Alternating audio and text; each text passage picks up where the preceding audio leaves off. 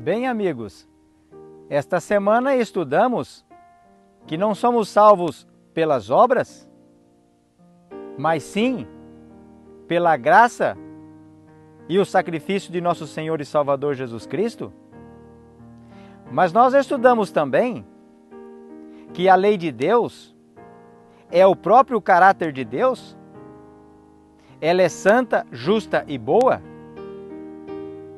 É verdade que ela não, não nos justifica, não nos santifica, mas é verdade também que o cristão, uma vez convertido, tem o seu prazer na lei do Senhor, nela medita de dia e de noite e quer guardá-la?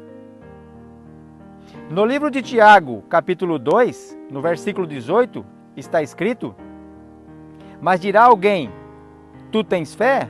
Eu tenho obras? Mostra a tua fé sem as tuas obras, que eu mostrarei a minha fé pelas minhas obras? Concluímos que todo cristão tem o prazer nas obras de Deus? Bem, amigos, com isto terminamos mais uma série. Espero que tenha sido proveitoso para ti e sua família.